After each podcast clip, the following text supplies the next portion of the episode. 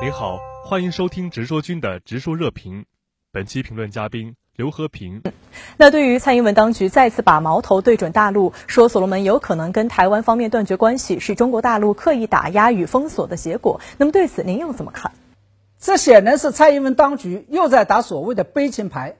首先，众所周知，在过去的三年多时间里面，蔡英文当局已经接连丢掉了五个所谓的邦交国，目前只剩下十七个。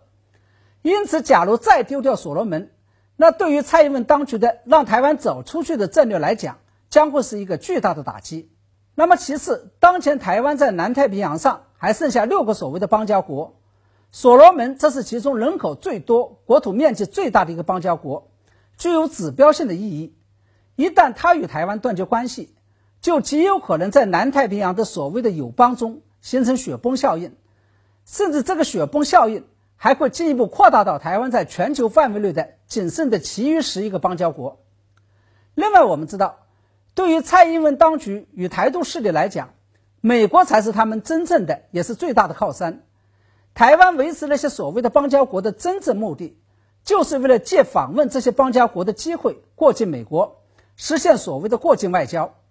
而一旦这些所谓的邦交国全部清零了，那台湾当局就没有对美国进行过境外交的借口了。